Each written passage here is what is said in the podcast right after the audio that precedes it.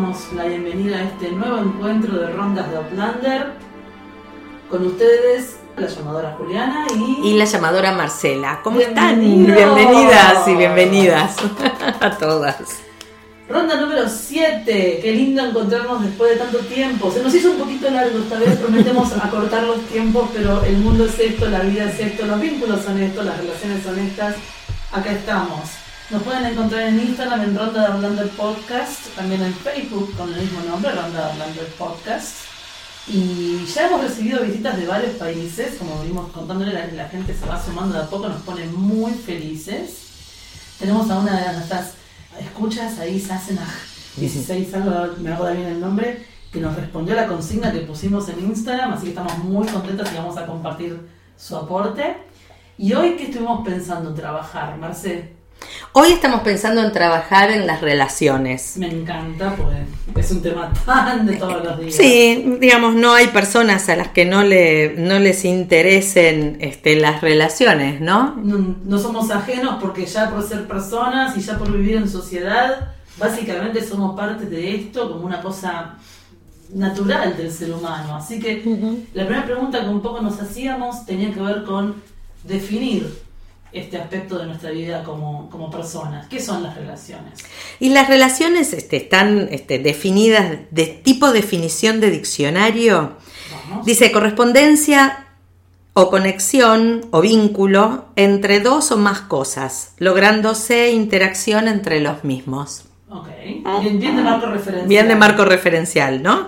Trato o unión entre dos o más personas o entidades. ¿no? Sí. Y en realidad, lo que nos hace humanos son las relaciones, ¿no? Porque en toda historia de la cultura popular se habla de las relaciones. En realidad, todas las historias hablan de relaciones. Claramente, claramente el ser humano es en sociedad, claramente el ser humano es en vínculo, es en relación, ya desde el momento de la vida intrauterina, ya está en vínculo con su propia madre, está en vínculo con las voces que lo saludan, o sea, es, parte es parte de lo que es el sistema red humano, o sea, ya por definición estándar, no existe humano si no existe sociedad, si no existe vínculo social, porque lo termina de definir. Exactamente. de definir. Sí, la construcción eh, Mi- mi propio psíquica del propio psiquismo lo, lo, lo, lo, ins- lo instituyo, lo construyo en relación con el otro, siempre, ¿no? Exacto.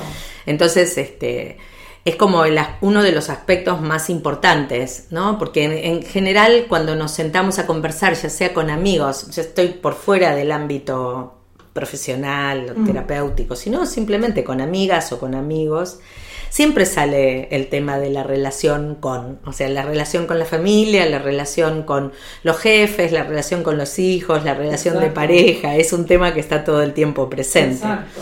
Y en realidad la tenemos a nuestra viajera Claire dando vueltas por allí y sin duda parte del viaje o los aprendizajes que Claire en su viaje eh, va construyendo sobre sí misma eh, son a partir de las relaciones que establece con los distintos mm, personajes o situaciones incluso y con los distintos mundos en los que Sí. ella se encuentra. Totalmente. Entonces, pensamos que es un tema lindo. Ya terminamos el viaje. Va, no lo terminamos, el viaje no termina nunca, pero hablamos un montón de veces del viaje. Hicimos como una definición de la primera etapa del viaje, por lo pronto rica y con bastantes condimentos, como para eventualmente profundizar más.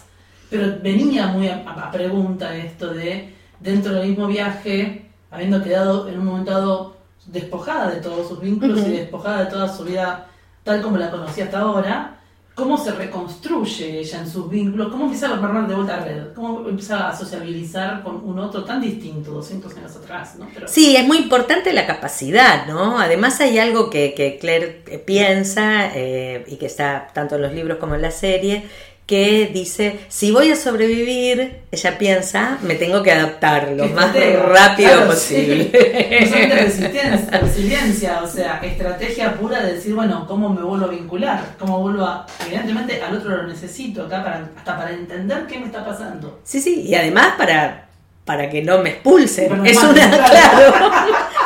No sé si tenía mucha idea de que la podían quemar en la hoguera, pero bueno, ese por fue. Por lo pronto que no me maten como traidor inglés. Claro, por lo, por lo, pronto voy a tratar de, de camuflarme y pertenecer. Y a un punto Medio yo raro. puesto ahí en lugar diciendo, "Mm, ese guachito está lindo.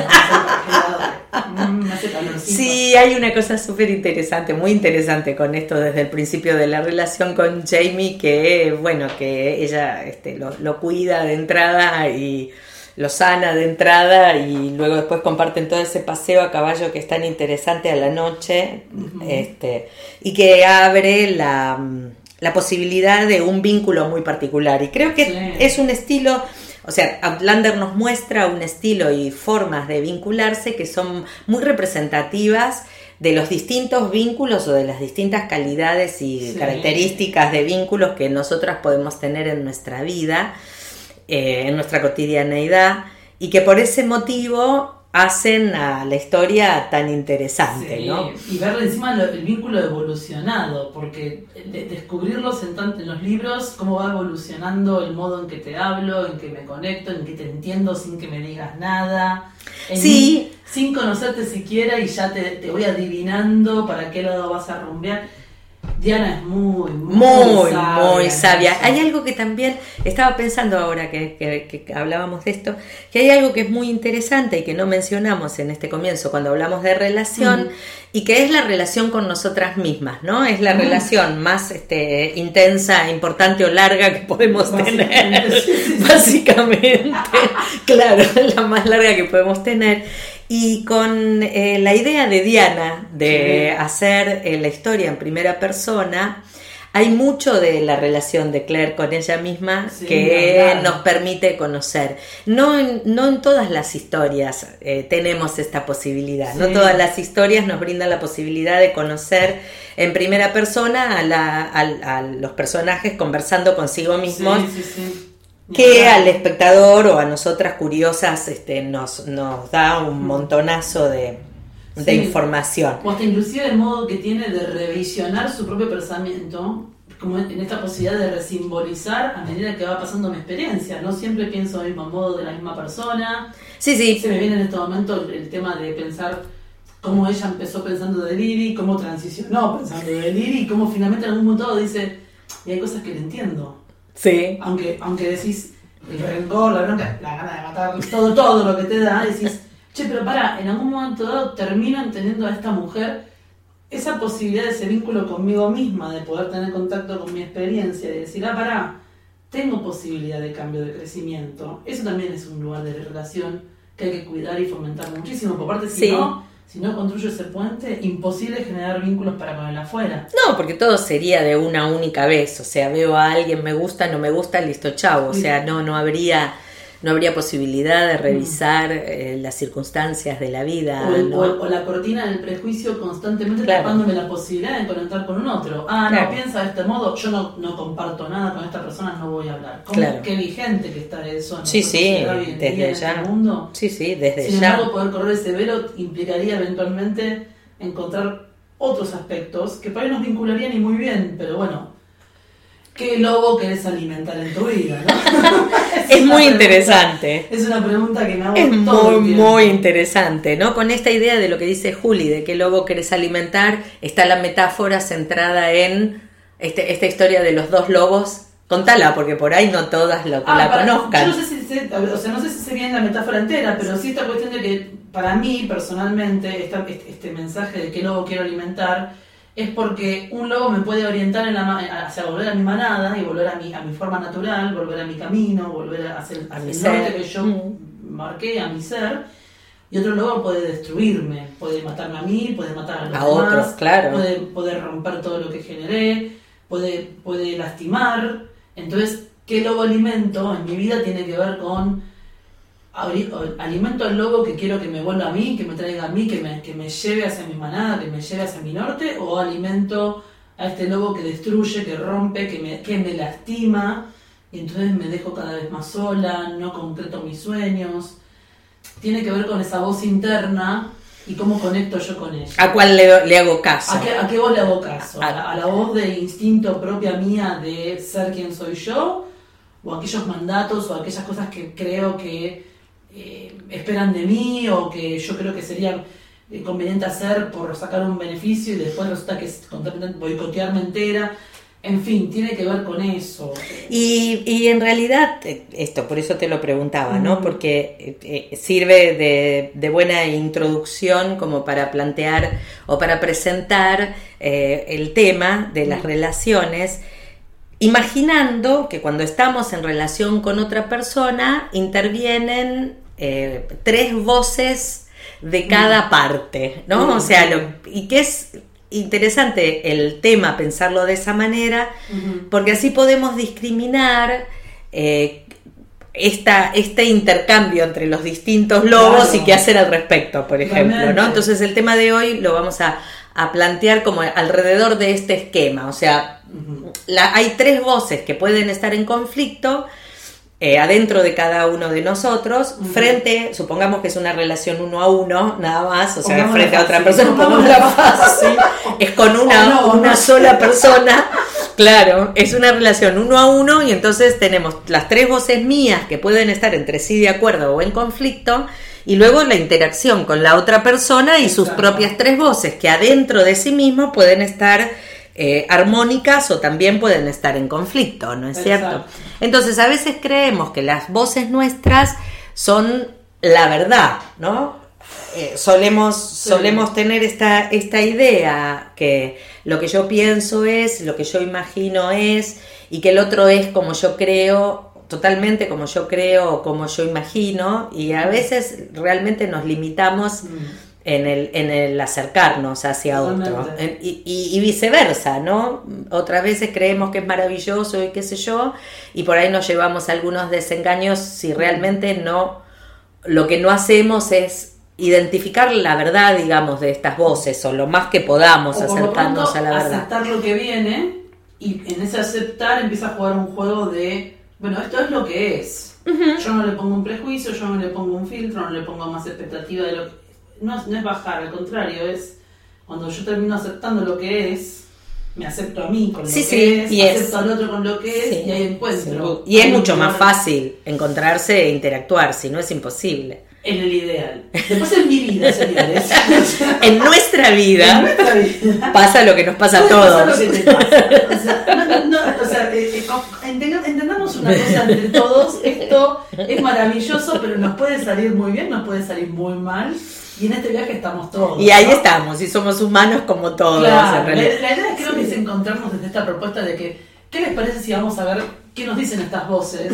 Y cómo crecemos todos juntos. Porque en definitiva estamos todos en el mismo viaje. Y por otro lado, significa simplemente que este es un modelo por ahí que nos divierte o nos parece interesante a mm, nosotras y vamos a, como siempre que hablamos en rondas de Outlander, vamos mm. a por ahí estar diciendo algunas que otras generalizaciones y que en realidad pueden ser, nos sirven a nosotras como idea para comprender, en este caso, las relaciones y puede haber un montón de otras ideas, un montón de otros modelos y si tienen alguno para acercarnos, espectacular, porque así agrandamos.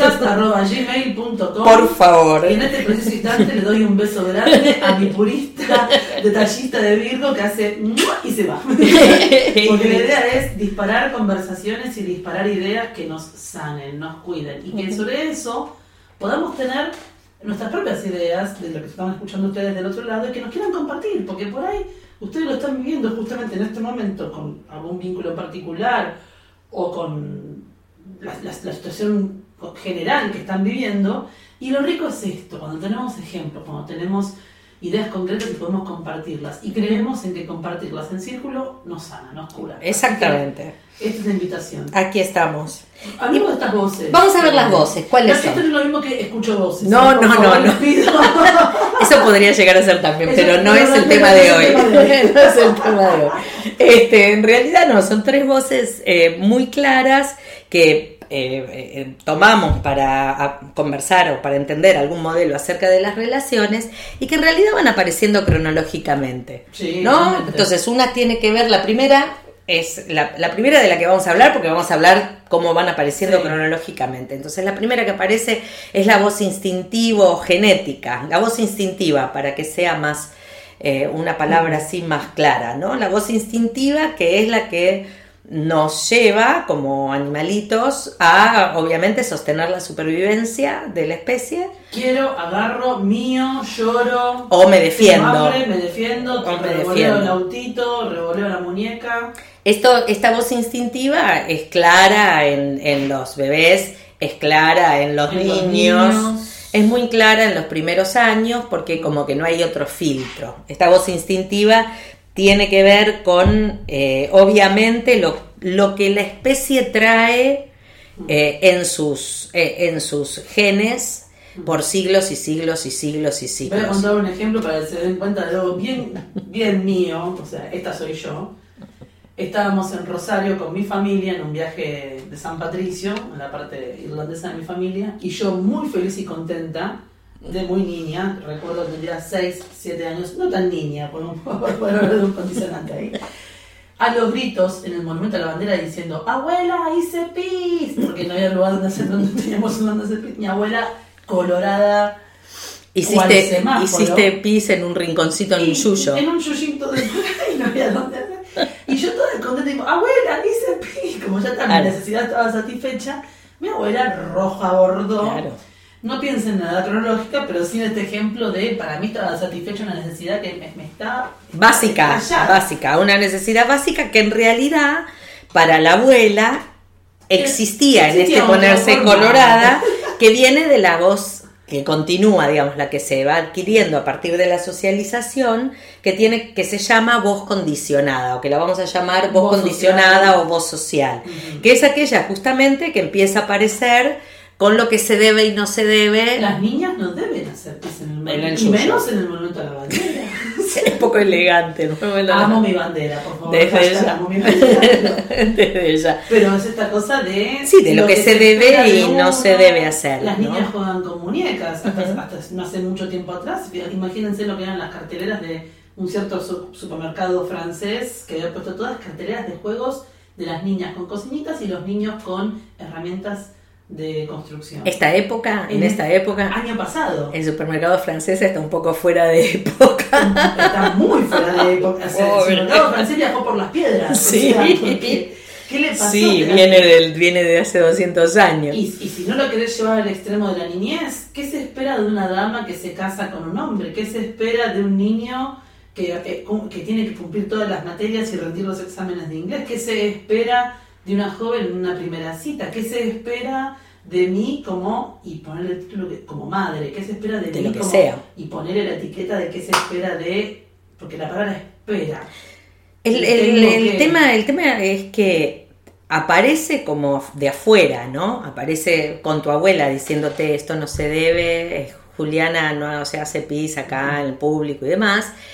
Y luego esa voz que aparece como algo esperado desde afuera termina incorporada dentro de nosotros y termina siendo nuestro crítico autolimitante interno o potenciador interno, ¿no? Sí. También, o sea, depende, como bien vos decías, por eso te decía de cuál lobo alimentás. Claro. En realidad, el- el- los lobos estos están eh, constituidos justamente por voces condicionadas, que si bien tienen, Ah. obviamente, pues son lobos y tienen una parte instintiva, lo condicionado tiene que ver con lo que en realidad yo creo que puedo y creo que no puedo, o creo Bueno. que soy y creo que no soy, ¿no es cierto? Entonces, con la parte instintiva, en realidad también puede ser que una voz condicionada social tenga que ver con un lugar de cuidado. Yo no Sí. debo consumir drogas. por ejemplo, Y es un lugar que en realidad me está protegiendo, Ujú. aunque parece un constructo. Y de exactamente. repente, o sea, se puede hacer un debate muy largo con respecto a Sí, eso. sí, el, el condicionamiento es, es parte del hacernos humanos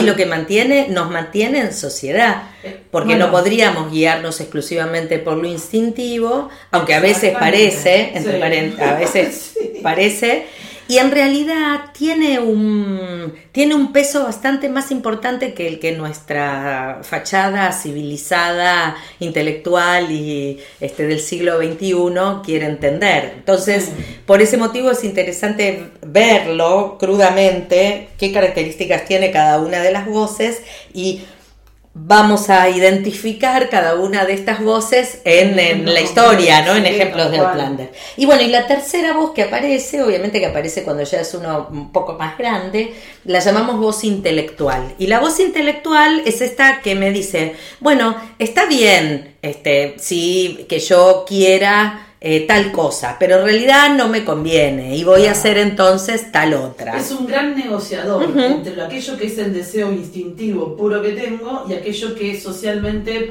me hará pertenecer o no, me hará continuar o no, me hará parte de, que también es algo que quiero en definitiva, yo quiero ser parte. Más bien. No quiero ser un outcast toda la vida, no quiero estar por fuera de, a no ser que te interese mucho estar rompiendo todo el tiempo estructuras y quedarte solo, pero por lo general No, el ser humano es que Queremos ser relacional. entendidos, Sí. queremos ser Sí, aceptados y queremos sí, ser relacionales. Sí, sí. Pero Entonces, hay, esta voz intelectual es útil en Mm. realidad porque es la que nos permite hacer evaluaciones, esto, esto, está, esto me conviene, esto no me conviene, aunque deba o no deba. Es una asertividad pura. es Sí, y tiene mucho de aprendido en la medida en que yo quiera también eh, aprenderlo conscientemente. Porque digamos, si bien la voz condicionada es aprendida, porque los comportamientos sociales son aprendidos, en los primeros años de vida, en realidad esta voz condicionada entra como una, como si absor- lo absorbieras con, con una Me da la esponja. sensación de que la voz condicionada social tiene que ver con un lugar de aprendido y la voz intelectual termina siendo como un lugar de un darse cuenta. Sí, Como un darse que cuenta. Evidentemente en mí genera un puente entre estas voces. Sí, sí, sí, y sí. con ese lugar yo puedo accionar sintiéndome yo. Sí, y además hay herramientas que se pueden desarrollar a partir de, obviamente, la introspección, la charla con uno mismo, la charla con amigos, eh, lo- en los espacios terapéuticos de distintas características. que tienen, que apuntan, yo me doy cuenta que en realidad me gusta mucho apuntar al- a, a desarrollar cada vez más habilidades de esta voz intelectual que permita a, a las personas, que nos permita a las personas tener una relación un poco más armónica y gentil entre las otras dos voces, ¿no? Claro. O sea, satisfacer mis deseos que vienen de la voz instintiva o por lo menos identificarlos, identificarlos y, y darles vida a mis deseos, ver cómo juegan con esto de lo- del condicionamiento y luego eh, que esa voz intelectual sea fuerte para poder generar una buena interacción entre estas voces y que finalmente la decisión sea la que esté más en armonía con mi propia, eh, con mi propio ser, aquí ahora, ¿no? Porque lo que quería hace 20 años atrás, por ahí hoy ya no lo quiero más. Y Claro. eso es importante también de Sí, identificar. Porque el condicionamiento en realidad a veces implica esto de creer que uno es algo estático, ¿no? O sea, que la vida es algo estático. Pero bueno, vamos a jugar con Outlander y las tres voces. A ver, de la voz instintiva, ¿qué partes, qué partes o qué frases de este, de esta, de este genio que tiene Diana para mostrar o poner em, situaciones en donde se expresan a veces el acuerdo entre las tres voces y a veces el desacuerdo entre las tres en los personajes. Este, ¿Qué partes les parece a ustedes que obedecen puramente a la voz instintiva? A mí se me sale en este momento, lo estoy pensando ahora mientras, mientras lo, lo vamos compartiendo, esta cosa de Claire de constantemente llevar su instinto de cura, llevar su instinto Ah, de sí. yo soy la que salvo, yo soy la que cuido. El no poder evitarlo. no ella dice, evitarlo. no, ella dice, dice en, en un momento, hubiese sido mejor que me mordiera la lengua o algo así, o que me callara la boca cuando veía que a Jamie le estaban acomodando mal el brazo, o cuando ve que, o, o supone o sospecha que en Francia el marinero que entran ahí en el puerto está enfermo de viruela y que es una epidemia. Esto, eh, esto es así y yo lo tengo que comprobar empíricamente porque sí, tal cual, se me viene esta cosa de lo voy a hacer, te guste o no te. No importa de qué no se vamos a meter trata, en un flor de bardo, pero ni siquiera lo pienso. Pero no sabes qué lindo capítulo nos va a quedar en el libro. No, va a quedar va a genial. quedar genial, ¿no? De hecho, queda genial. Y gracias queda Diana por genial. sacarle el brillo a ese aspecto de Clark tan lindo. Es, esto es así para mí. Sí, sí. La medicina para ella tiene ese aspecto, es no, no, no lo pone en dudas. Por eso está tan ligada a su esencia, ¿no? Claro. Ojalá, y, y este es un interrogante interesante que deja la historia, Mm. cuando se plantea este tema de si siempre quisiste, cómo supiste que siempre, si, si siempre quisiste ser médica o curadora o sanadora, ¿no? Sí. Este, que está en varias partes de la historia y con Sí. varios interlocutores este, está puesta. Este, está- estamos en la vida, Estamos en la tomando vida, mate el y el teléfono Nada, resucitó. Ni se preocupen, no ¿Sabes pasa nada. ¿Sabes lo que me pasa también? Que esto que pienso cómo ella lo ve desde su propia perspectiva y cómo los otros también lo perciben. Entonces de repente, no sé si fue en la serie o en los libros, como esta cosa de, de eh, Yang Ian diciéndole, tía, con vos todo es raro. Yo tengo claro esto. Es muy gracioso el pibe. Voy a buscar la caja. Vos querés que lo que quieras, yo hago lo que Yo quieras. ya sé, yo ya sé, tengo que buscar Raro. la caja, ¿no? Voy a buscar la caja. Y, y Y como listo. instintivamente hacerlo. Y sabe que está bien. Y Y sabe que Lian sabe que está bien, que que todo va a estar así, bien. Mm. O por ejemplo, Que es raro, pero que todo va a estar bien. que la nati, que la, que la, la- no me acuerdo el nombre de la chamana nativa, que la que, la, que le regala la piedra, Sí. que es- también lo ve en ella y dice, vos, esto va a estar todo bien, no va a ser tu culpa, pero esto va a estar todo bien y, y le pasa como su... Sí, que su, su talismán, ¿no? De alguna manera, o le pasa, sí, Le pasa como su centro, su centro de poder, su herramienta. Sí, sí, sí. También como un lugar Es de- instintivo porque no puede evitar decirle. Te lo voy a pasar a vos Sí, porque sé es que lo que hay que hacer, exactamente. Hay algo también interesante de la voz instintiva, porque aquí estamos yendo hacia el lado profesional, que está genial obviamente Mm. y es clarísimo, y ahora vamos al lado de la relación en el sentido de, lo, de, de la pasión y del encuentro. vamos, dale porque me encanta. Vamos y dale, porque en realidad es una de las cosas que más tiene, ¿no es cierto, Sí, Outlander? Ahí, sí. En, en las distintas relaciones que, que- que podemos observar, hay una, o que nos plantea Diana, hay una, una cuestión donde lo instintivo está presente de distintas formas, ¿no? Sí, O sea, o porque o porque las personas entre sí, como en el caso de, de Claire y de James, tienen una- un, un contacto instintivo importante,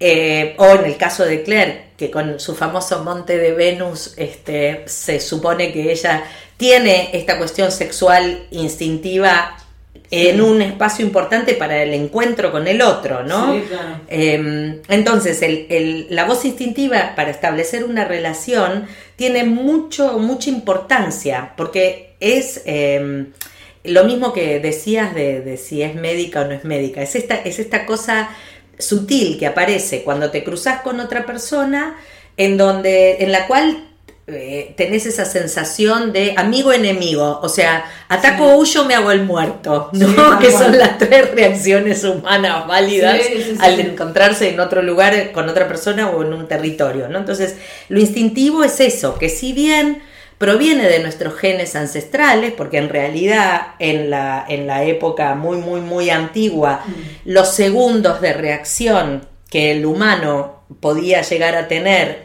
entre percibir y decidir ataco huyo, me hago el muerto, estaba ligado con la supervivencia, hoy en día no tenemos, entre comillas, sí, va, digamos, podemos bajar el cordón de la calle y, y que nos pase un auto por el costado y pegar un salto, ¿no? Pero ese mismo, esa misma voz instintiva que nos hace pegar un salto para atrás cuando percibimos de refilón un peligro, sigue estando tan presente cuando nos relacionamos con, con las otras personas Sí, en esta sensación de las tripas, me gusta no me gusta, y es, y es una eh, eh, reacción como inexplicable, ¿no? Tal cual. Va más allá de cualquier tipo de filtro. de lógica ni de filtro, ¿no? Y, y pareciera que no lo necesitáramos hoy en día. Pero bueno, dice la teoría, Dice la teoría. dice la teoría que, que buscamos los varones y las mujeres instintivo genéticamente. Es muy interesante, pues, simple para hacer un breve resumen. Los varones lo que buscan este, eh, es genes eh, saludables, porque digamos, en- en- eh, somos mamíferos desde ya, entonces lo que buscamos es pre- que la prevalencia de la vida, la reproducción y que se, pues, se eh, Se continúe sí. la especie. Como el varón no tiene mm, mm, mm, esta posibilidad o esta certeza de, de justamente vivir eh, otra vida en su propio cuerpo físico, entonces es muy cuidadoso instintivo genéticamente en quien elige este, suponiendo que lo tiene, o sea que va a ser el reservorio de la continuidad de la especie. ¿Está bien? Entonces, ¿eh? es fuerte, muy interesante y además me, parece súper interesante en el sentido de cómo va cambiando en las épocas. ¿no? Eh, eh, la otra vez leía un autor que decía que las épocas de hambruna, de hambruna colectiva, ¿no? Son las épocas en las cuales las figuras más representadas en el arte popular, que se supone que son, que son de esa época las más atractivas, son más rollizas y tienen como más grasa y demás, porque son las que te prometen supervivencia, posibilidad de alimentar la continuidad de la, especie. Tiene suficiente grasa para alimentar a otro y no se va a morir. Fuera de broma, vos pensarlo en términos filogenéticos, ¿no? En términos de, de épocas ancestrales, en donde hoy en día ese problema supuestamente más o menos no lo tenemos, eh, digamos, no lo tenemos en el punto de que haya epidemias que maten al, al, cuarto de la población, ¿no? Acuérdense que ha habido de este tipo de epidemias en Europa, de las que tenemos algún que otro registro, muchas veces hasta hace 10 minutos. 10 minutos quiero decir que no hace ni 100 años que aparecieron los antibióticos que frenaron un poco eh, esta historia. Un beso a la bandita penicilina. Claro, de Claire, que la está preparando. Este, entonces, esta voz instintiva dice que los varones buscan eso. ¿Cómo se ve que esta mujer es una mujer que va a ser reservorio de, de sus hijos y de la continuación de la especie? Se ve en las curvas que se definen para esa época como atractivas, más menos, o lo que le venga de información a ese varón, ¿no? O sea, de su propia herencia, ancestral, ¿no? Además de eso, ¿qué, ¿qué son signos de salud? A ver, porque no es solo que te vendan el shampoo para que, para que el pelo lo tengas más brillante. Bueno, si tengo que guiarme por todo lo que es las publicidades hoy en día, la salud tiene que ver con que no puedo sonreír porque si no me arrugo o que cuando sonreís los dientes tienen que estar blancos y alineados. Ojo, no, ay, ¿Entendés? Yo también, sonamos la dos. Blancos y alineados. No, tengo salud. El cutis tiene que estar brillante, impecable, brillante. El cabello tiene que estar brillante. Divino, ninguno fuera de lugar. Ya lo dijimos antes cuando dijimos que te peines el cabello en el principio del viaje. Eh, no, sin, no tengas rulos. ¿Ves las cuentas? Seguimos sin salud. Seguimos sin salud. Este es el punto. O sea que también la cultura, la cultura de consumo consumo, del consumismo, también desde algún lugar subliminal está apuntando a lo mismo, ¿no? O sea, en algún lugar esta voz instintiva está presente en esta sociedad civilizada y los que venden saben perfectamente dónde está presente. Sí, ¿Está bien? Pero también, perdón, el efecto de Instagram en este momento de que una persona saludable tiene 400 millones de selfies por día mostrando lo que hace. Ah, el hacer es una cosa muy... Ese es más condicionado, ¿no? Porque el hacer está en la voz condicionada. Ahora, si vos no tenés redes sociales, no, no existís. No, existís, no sos. Eso es de la voz condicionada. Y te das cuenta como de repente aquellos que instintivamente no les interesa tener una red social porque no se les pone en juego absolutamente nada, quedan como afuera. Sí, están como afuera del sistema. pertenecer, participar tiene que ver con 400 selfies por minuto. Muy interesante. Y es esto, es, si yo me muestro quiere decir que estoy bien, porque si estoy bien, solo te muestro la selfie donde salgo bien. y además te muestro lo de afuera, no te muestro ninguna otra cosa. Es hermoso, porque todo, sí, es muy interesante. Cómo se asienta sobre la voz instintiva, se asienta lo condicionado, mm. que es lo que es entendido o lo que creemos o acordamos socialmente, o nos hacen acordar socialmente, o nos venden que es lo que es entendido como exitoso, lindo, feo, aceptable, no aceptable. Entonces, dentro, esto es lo que buscan los varones, ¿no? Que el varón obviamente es en su forma instintiva, es mucho más sencillo que una mujer, porque porque el objetivo en realidad tiene mucho más que ver con la supervivencia, está más cercano a proteger, cuidar, cazar, o sea, está la, mm, testosterona inclina al comportportamiento masculino al hacer. y pareciera como si estuvieras haciendo una listita. Ya está, listo, estoy feliz. Si no tengo nada que hacer, estoy en un problema. Ya, está. Ahora, la mujer, que Ah, su voz ¿y ahora qué instintiva, la mujer en su voz instintiva, en lo que es lo genético, viene mucho más preparada para lo relacional. ¿no?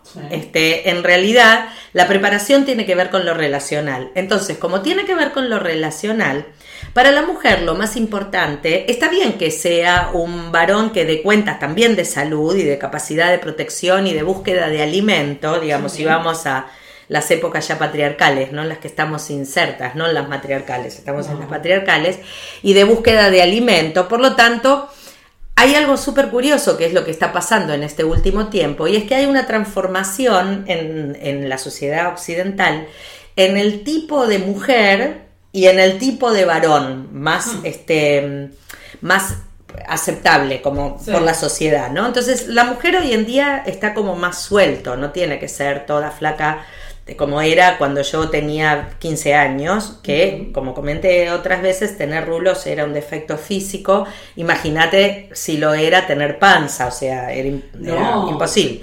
Entonces, hoy en día, para la mujer, por suerte, hay mucha más este, liviandad y soltura. Se está armando como un lugar mucho más. Se llama un, un lugar en donde es más descontracturado y puede haber de todo un poco. No es tan, digamos, como que la apariencia física no determina tanto ni define tanto lo que debe ser, ¿no? Bueno. Para el varón es algo interesante porque en otras épocas eh, eh, tenía, tuvimos épocas en donde el varón ideal era el que tenía músculos y fuerza y qué sé yo, y hoy en día pareciera que esto también está cambiando. Sí. Hoy en día no necesariamente el varón ideal es este. Este, vamos a sacarlo a- a- al personaje de Jamie Fraser del, de, de, digamos, del Estaba.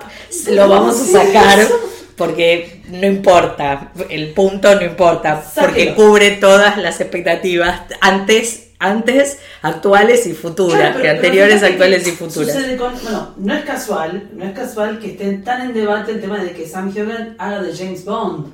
Claro, genial, imagínate, A- o sea, genial, el varón a alguna espectacular. parte de todo este sistema que todavía se resiste a este cambio de paradigma en el encuentro, le sigue interesando tener un tipo como Sí, pero por otro Bond. lado es bastante, bastante especial el chico este, convengamos. Este muchacho Sí, es muy especial. Vamos a dejarlo ahí porque cubre mucho. Sí, después tendríamos que hablar otra vez de los personajes y las personas. ¿entendés? Pero- O sea, ese es muy especial él eh, como personaje porque tiene esta cosa de que, bueno, está bien, los atributos físicos los tiene, Sí.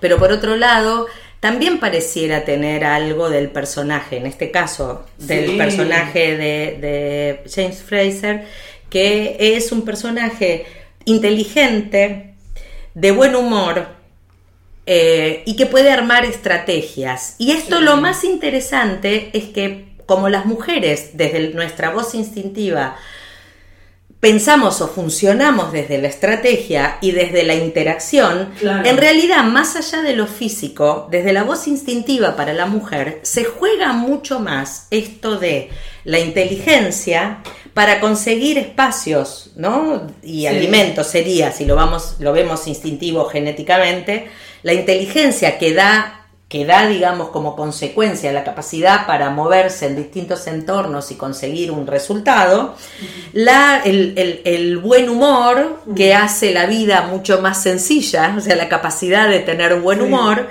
este, y también, entre comillas, la inteligencia para relacionarse. Bueno, a a- pareciera que hay una inteligencia emocional mucho más eh, en juego que ponen una propuesta más atractiva para nosotros. Para la mujer sí. ¿Sabes, sabes lo que me hace acordar?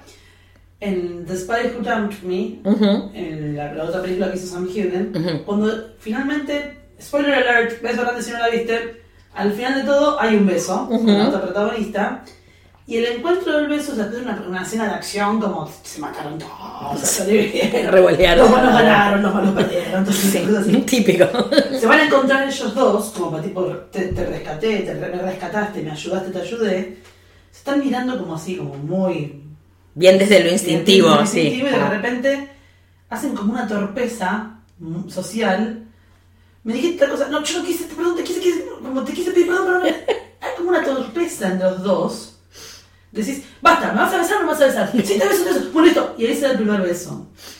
Esa, esa- hasta, hasta inclusive creo que lo termina generando un espacio más creíble, un lugar más de encuentro entre los dos, ese lugar de torpeza, justamente porque deja de ser lo perfecto que yo me pongo como expectativa, más allá de su, de su Sí, sí, sí, de que suenen, de que suenen los violines de fondo. violín, entonces me muestra una cosa más integrada en ambos, de juego, me, me pongo en un juego hasta inclusive en mi propia torpeza, porque mi intención, mi, mi, mi- voz instintiva así dice, no, me tengo que acercar. Y Claro. creo- y creo que eso es un poco el lugar de, de lo sagrado del encuentro en estas dos cosas, que tiene un poquito que ver con esa parte intelectual, porque si no, no hay encuentro, Claro. no hay posibilidad jamás Sí, de la, la voz instintiva es como, eh, y, y es como, es como mm, definitiva, ¿no? A la hora de pensar en una relación de pareja. A la hora de pensar en una relación de pareja, porque de la mano de la voz instintiva viene este, la pasión, la sexualidad, o sea, viene eh, lo atractivo, ¿no? Y Pero toda esta cosa de que la otra persona me resulta como perfecta en todos los aspectos durante el periodo del enamoramiento, cosa que después va a pasar, porque lo voy a percibir a la otra persona Mm. este, como es y voy a darme cuenta de que no es como yo lo ten- la, la otra persona no es como yo la había idealizado adentro mío, sino que es otra persona con sus propias características y ahí entonces la idea sería que empezar a conocer cuáles son la- las voces condicionadas mías y de la Claro. otra persona y usar las voces intelectuales para poder llegar a acuerdos, ¿no? cual. Ahora, pero, aparte, otra cosa chiquita con esto es, instintivamente, yo voy a estar como buscando hilos o buscando espejos con aquello que me mantiene en las buenas y en las malas. Claro, Porque la cosa es... claro, la cosa instintiva me, atrae, tiene me esto. calienta, me- me, sí. gusta, el sexo Sí, es bueno, me encanta cómo me besa, pero aparte, cuando se pudre todo, el tipo pone paño frío. Claro, por Y aunque el ejemplo. paño frío parecía una cosa condicionada o intelectual, también tiene que ver con lo instintivo de darse cuenta que Sin la cosa ninguna se pudre duda. y bajo. Sin ninguna duda. Entonces también tiene que ver con no solamente los lugares de encuentro y fluidez, sino en el desencuentro, cómo se resuelve la ¿Cómo se rearma? Este es el punto, porque si no están siempre en conflicto, si no las tres voces están en conflicto adentro mío y encima con otro que tiene que tres, tiene tres o sea, somos seis para voces. armar, claro. O sea, Entonces el conflicto, lo que pasa es que el, el conflicto es más probable, en realidad. Si lo pensamos en términos de relaciones, el conflicto es más probable que el acuerdo, en el sentido de que si no llevamos adelante un cierto laburo de autoconciencia y de autoconocimiento, lo más probable es que no funcione. Bueno, un poco también tiene que ver con cómo ellos han evolucionado en su vida, en el término de cómo la pareja, eh, a nivel que pasan los libros y pasan las historias, y la gente dice, pero ¿por qué antes hablaban, se- se- se- el vínculo era distinto? Y yo, mira, en realidad me parece que es súper congruente. Ujú. Al principio, esta cosa de chocar o de eh, entenderse, y, y hasta inclusive en los, en los aspectos más desafiantes para la pareja, chocar y hasta son algunas cosas que han sido divertidas. Sí, claro que sí. Y de repente ya ha pasado la, la- la- la- la- la- la batalla más grande, ya ha pasado los, desafíos más, más Sí, que son la, separación eterna, luego después no hay nada, luego después no hay nada que lo que no hay nada más, o sea, que eso, o sea, parece después de la pérdida, en realidad todo lo demás es súper tranquilo, o sea, voy a negociar todo el O tiempo. va a lo hondo. O Claro, sea, voy a lo profundo, ya está, ya no necesito conozco, más, Ya tengo, claro. ya tengo este sabor, ya sé cómo Sí, no lo necesito más. Hay algo muy interesante que me divirtió un montón y es este las voces,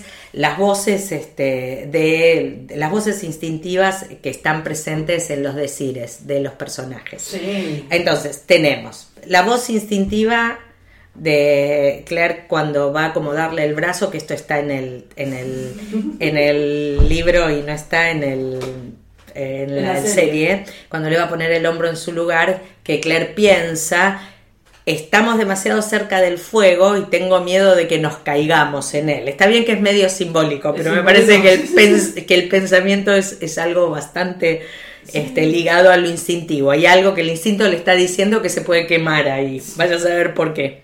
Después está el famoso trasero redondo y la cabeza dura de, de, de Jamie en relación con Claire, que él dice que en realidad ese, ese viaje este, en el caballo con el trasero pegado a las piernas y la cabeza rebotando en el pecho Este, es lo que, lo que lo enamoró. Y después él cuando dice por qué en realidad por qué te casaste conmigo y finalmente se descubre esto de que por qué te, te quise más que a nada antes en mi vida, ¿no? Este es un, esta es voz instintiva a pleno, ¿no? Este... Esta frase que vos te gusta tanto que me parece tan linda, donde vos y yo no tenemos nombre. Ah, sí, esta, esta, es, esta es genial y de hecho es tal cual. Como de sí, sí, sí, sí, sí, Y de alguna manera, eh, si bien es voz instintiva, hay algo que el padre, desde el, padre de Jamie, con lo, desde la voz condicionada, o sea, desde lo social, el padre de Jamie le dice, ¿se acuerdan que le dice a Jamie? Él le pregunta cómo voy a saber porque él había, él había acordado con su padre o su padre le había sugerido que no tuviera relaciones sexuales hasta que no fuera con la persona elegida por él. Entonces él se mantiene virgen, ya todos lo sabemos, hasta el casamiento con Claire. Entonces él le pregunta cómo lo voy a saber al padre, cómo voy a saber que es la mujer. Y mm. el padre le dice, lo vas a saber, no te va a quedar ninguna duda. Y este, Jamie ahí piensa toda esta cosa de que cuando me desperté después de haberme caído del caballo y estaba sentada arriba mío, ¿se acuerdan cuando estaba curándole la herida por la que se había caído del caballo? Estaba sentada arriba mío, me estabas insultando y qué sé yo, y yo dije, si esta mujer, esta es la mujer y ahí lo supe, dice él. Esta es la voz instintiva clarísimo, pero que parte también de esta condicionada del padre. De alguna manera él le cree, ¿no? Su padre le, le entrega una herramienta, ¿no? Le dice, ya lo vas a saber, y él le cree y, luego le presta atención a esta voz instintiva y resulta que funciona y le funciona. Y después también está esta parte de, de, cuando eh, se agarran de la mano y y este, Jamie pregunta si esta sensación que él tenía cuando se agarraban de la mano era común en todas las relaciones y cuando Claire le dice que no, que esto es diferente, ¿no? Y entonces si bien ella no es tan expresiva mm. en sus este, voces instintivas, es expresiva bastante en sus voces instintivas, pero no tanto. Él es el que tiene esta capacidad de la, el de la poesía, ¿no? De decir. Él es el poeta. Sí, él es el poeta de decir, ¿no? Él es el masculino, por lo tanto usa el lenguaje, es el aspecto masculino. Si antes de morir no, te dije te amo. Es porque, no tuve tiempo. Espectacular. espectacular. Este... No soy marido, ¿eh? sí, espectacular. Y este Em, Pensaba, ¿sabes en qué me fui? Mm. Sorry, por no, no, nada. Te fuiste por otro lado. Como dirían los por fuera del programa. ¿Cuál era la voz instintiva de, Frank? La voz instintiva de Frank está bárbara porque en realidad Frank, en Frank se destaca en la historia. Siempre conocemos a Frank a través de los ojos de Claire y de la voz de Claire. O sea, si bien Jamie a lo largo de la historia va teniendo cada vez más mm. algo relacionado con, no con su propia voz en primera persona, pero sí podemos saber de sus pensamientos cuando se sale de la, de la primera persona. En realidad, Frank no, salvo mm. cuando escribe las cartas. Sí. las, únicas, las únicas noticias de, la, de, las voces de Frank de primera persona, porque en realidad las voces son de primera persona. Sí, claro. Porque lo que el otro dice del otro en realidad es como un embrollo en el que nos metemos en todas las relaciones, ¿no? Este, y Frank en las cartas son bastante eh, impactantes. A mí por lo menos las leo y las releemos en, en, el, en nuestro, mi taller de, de, lectura que Frido Manwisky. Besos a mis compañeras de taller, genias todas. Las quiero conocer. Este, sí, tiene que venir Juliana un día este, a compartir.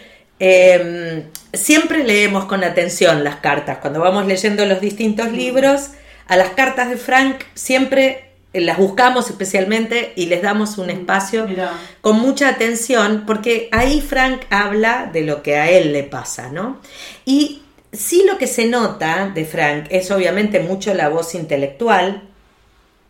Obviamente la voz intelectual en Frank es la que más predomina. Él hace lo que se debe o lo que cree que se debe pero a mí se me ocurre que la voz instintiva se mueve primero en este tema de acepto el hijo o la hija de otro hombre porque yo no puedo tener descendencia.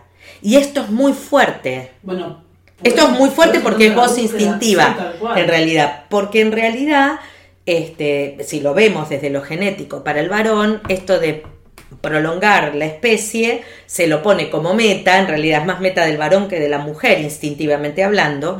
Y él acepta, no solo por, por lo mm, macanudo y porque es un buen tipo y tiene valores y que la ame a Claire, en realidad acepta porque es su voz instintiva hablándole, en ese, en ese punto, ¿no? Sí.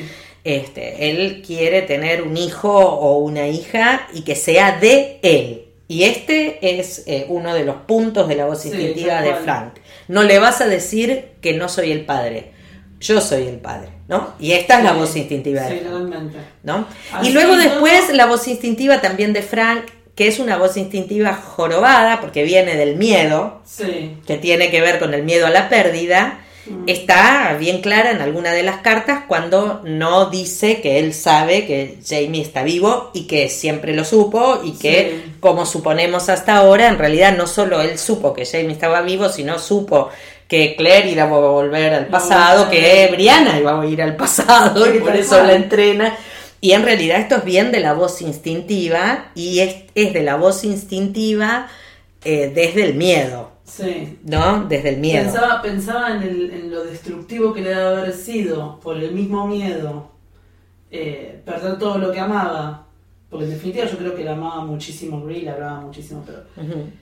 eh, y así todo enseñarle a, a- a usar el fusil, a enseñarle Darle- darle herramientas para sobrevivir. Para él, Él no No iba no sabía cómo y no iba a, a- a poder su este, ver. no lo iba a poder cambiar. Claro, no lo iba a poder inclusive cambiar. condicionado social le dio herramientas. Sí, sí, eso también es instintivo. instinto. No, eso es instintivo, el- te proveo, ¿no? ¿no? te proveo y te cuido. Te proveo y te cuido, es esto, esa- es bien en esa- instintivo. En, esa- en ese lugar. Es bien en instintivo. El, el- es otra voz instintiva, la del miedo de no te lo digo, No porque te si no te vas a ir. ¿Qué me imagino? Como le dice en la carta al reverendo, la que Roger le recita ahora en la Cruz Ardiente, Mm. este que calculo que lo van a hacer en la serie porque es muy interesante, la que Roger recuerda y le cuenta de memoria a, a- Jamie, ¿no? Mm. Que, que recuerda la carta que Frank le había escrito al Mm. reverendo diciendo esto estas cosas, de se, se, se iban a encontrar en algún infierno, este, matándose entre ellos dos mutuamente. ¿Se acuerdan de esa carta? Es de la Cruz Ardiente, ¿no? Sí, ¿O estoy sí, equivocada? sí, de la Cruz Ardiente.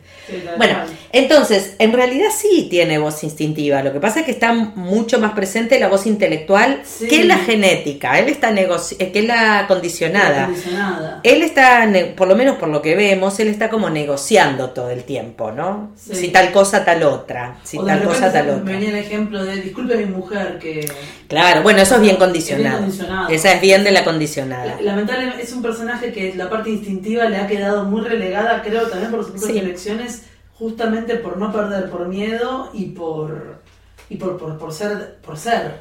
Sí, Por sí, ser bastante típico de los intelectuales, ¿no? Tal Pero cual. un estereotipo, digamos, de un intelectual, no de todos, no lo vamos a generalizar. Pero tiene este, esta cosa el personaje de eh, priorizar la, la, la fachada y obviamente el hacer, ¿no? Bueno, se me- ahora se me viene como esta cosa de priorizar la fachada y el hacer, se me viene Yocasta que le mando un beso grande, porque también Pobre un lugar, un lugar muy instintivo fuerte de hacer Sí, de sobrevivir. No, pero y además de sobrevivir, Yocasta es una mujer en esa época que manipula cualquier cosa para Página sobrevivir. que pasa, libro que pasa y cada vez me- la mandíbula se me va más al piso con Yocasta. O Sí. sea, no sé cómo van a arreglar ciertas cosas el día de mañana. En la No serie, no tengo ni idea. Yo me hago las mismas preguntas. Yo me hago las- no sé, quien leyeron los libros, pregunté cómo carajo van a solucionar todo eso.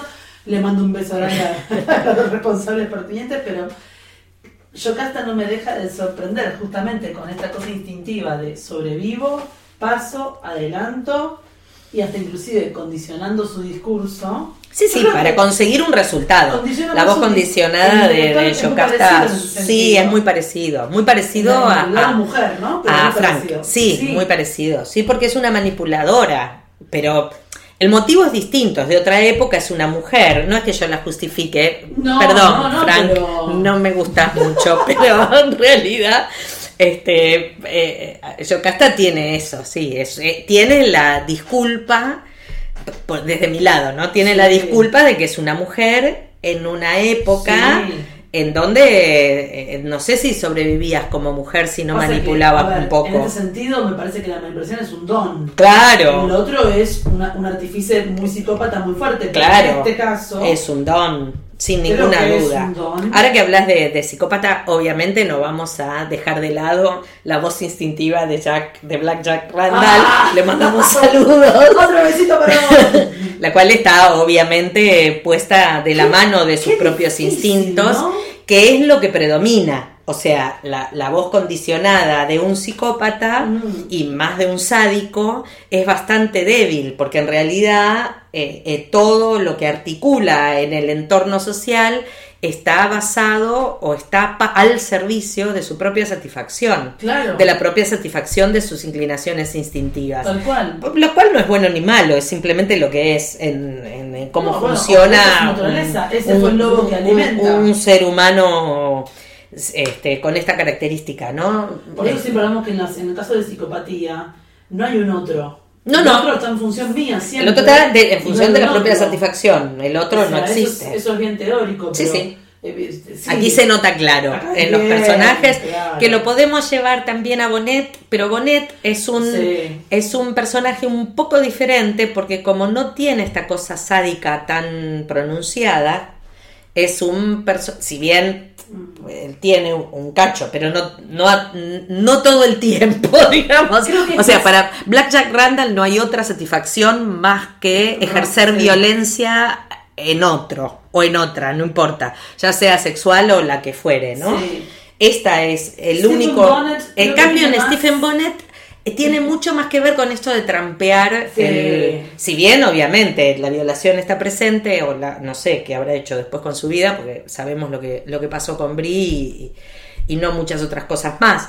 Y sí, obviamente es un psicópata interesante cuando tira a todos los que cree que están contagiados de, de, de Mm. viruela del barco a los niños, incluyéndolos. ¿Se acuerdan ahí en, en este tambores de otoño, no? Sí. ¿Es? Sí, Sí, en tambores. sí. Este, cuando viaja Roger, ¿no? Cuando Sí, está Roger. Roger viajando. En realidad tiene como un grado menor. Si bien es un psicópata importante, tiene como un grado menor de psicopatía porque no tiene esto del sadismo. Bueno, fíjate que ya de por sí. Del disfrute con el sadismo, digamos. O sea, Hmm. mira esta parte de las relaciones y los vínculos en Jamie y en Stephen Bonnet. En Jamie, su clan, su king, su, su gente es su propia carne. La carne le responde por igual. O sea, su, su pueblo, su gente, sus, sus amados le responden por igual. Y hay un lugar de cuidado, hay un lugar de.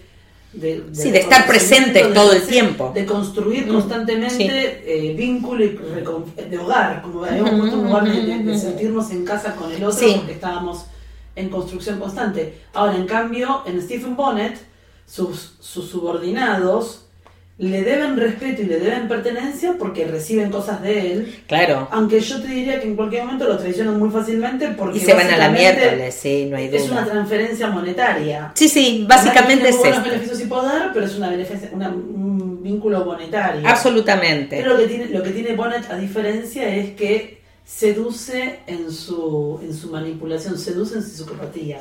Sigue, sigue reconociendo a otro como un medio para conseguir su- sus objetivos. Sí, sí, lo único que no tiene es esta cosa tan lugar- sádica, básicamente. Es un psicópata que roba, que mata, pero eh, eh, digamos, lo de Black Jack Randall está más ligado al sadismo y el sadismo está Sí, más vinculado a lo sexual, digamos. Sí, sin filtro. Mm, Entonces eso es lo que lo hace más, más, Creo que el más sadismo en el caso de. Bonnet es más esta cosa de, ah, este es tu anillito. Sí, sí. Mándale el anillito a tu mamá para que sepa lo que hice. Entonces esta cosa más sádica de... Sí, es más, más psicopática básica, Sí, digamos. sí, sí, el el, otro- el el otro otro no tiene no el otro, el sadismo está mucho más vinculado al disfrute sexual, Sí. a través de generar dolor al otro, Sí, básicamente. sí, si lo vemos técnicamente, eh, lo podemos poner ahí.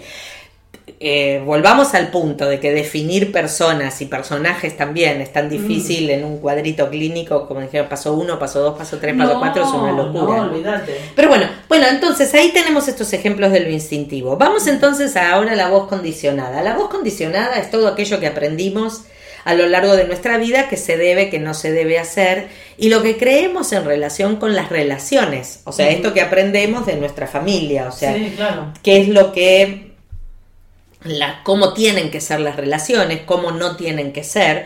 Y la voz condicionada agrega este, mm, aquello que nos permite obviamente vivir en sociedad y agrega mm, algo súper interesante que tiene que ver con las creencias y con la identidad. O sea, la voz condicionada construye las ideas respecto de lo que soy y no soy, ¿no? y, y eh, en qué contexto soy o no soy, ¿no? En qué entorno puedo ser o no ser, con quiénes, ¿no? Quiénes son amigos, quiénes no. Eh, la voz condicionada tiene un peso enorme en términos de las relaciones, ¿no? Porque nos predisponen.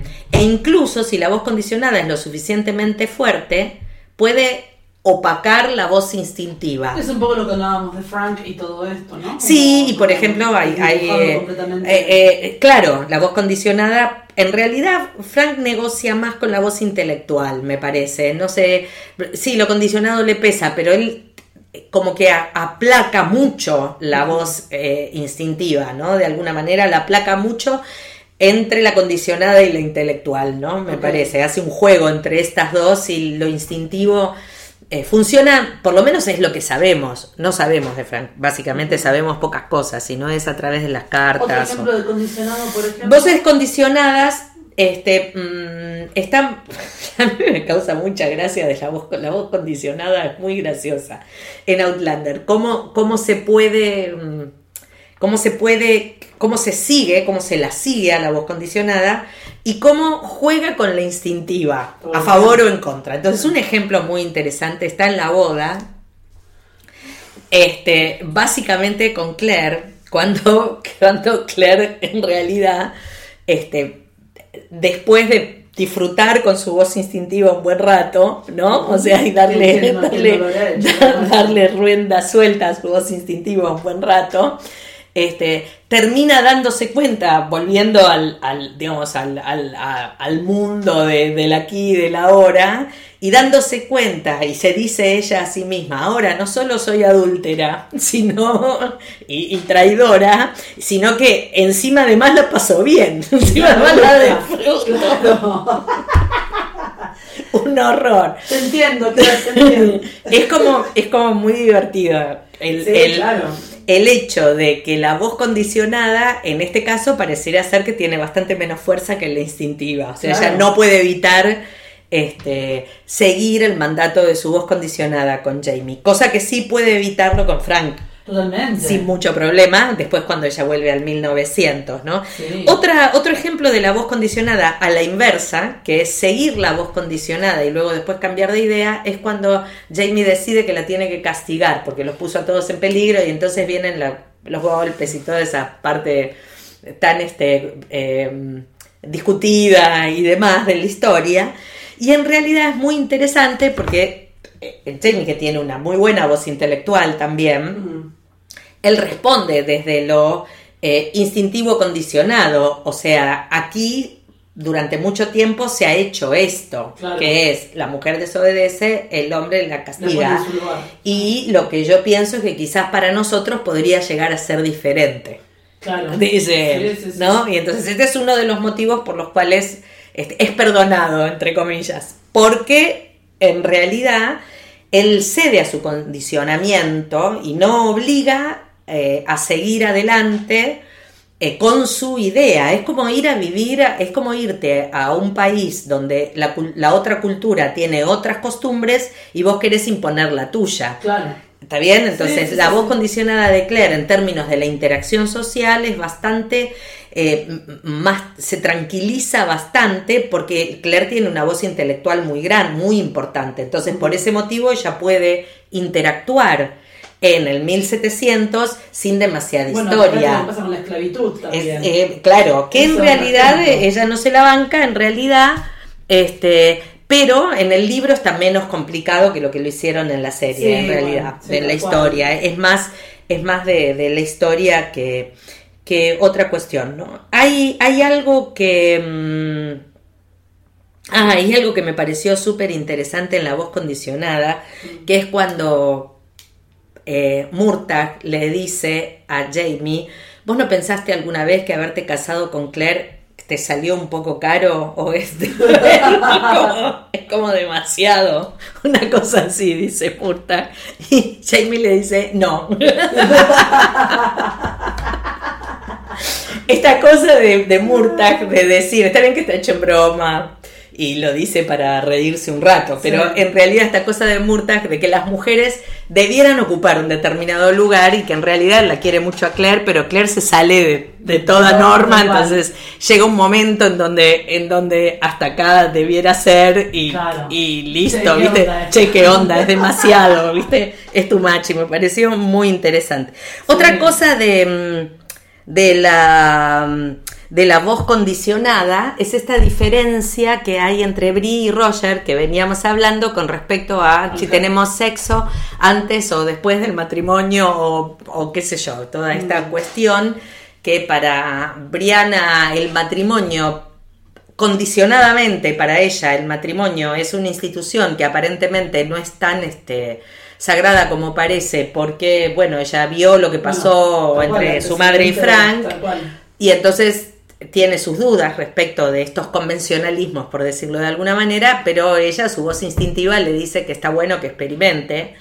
Y en realidad a Roger lo que le pasa es al revés. O sea, Roger quiere experimentar en la medida en que haya un compromiso a largo plazo, no, no experimentar solo por experimentar, Claro. no por seguir solo a su voz instintiva. Claro. Y esto eh, genera un desacuerdo que en un momento parece ser bastante importante, ¿no? Bueno, vaya a ser si no están un tiempo separados hasta que después se entera que ella viaja. Claro, y entonces Pero después bueno. él la va a seguir en realidad, pero bueno, tiene, tiene que ver con, eh, con cuánto puede la voz instintiva, desde dónde lo, la sigue este Roger a, a Brianna, obviamente la sigue desde su voz instintiva, Claro, si sí, no, sí, no, no, no lo hubiera seguido. pensado más tanto la condición. La condición- condicionamiento y- esta, esta conexión instintiva innata que, que era encontrarse. Claro, la voz está condicionada, se instala desde muy chicos, ¿no? Y puede cambiar de golpe eh, por una confrontación o por alguna por alguna situación crítica, ¿no? Entonces, por ejemplo, eh, después en,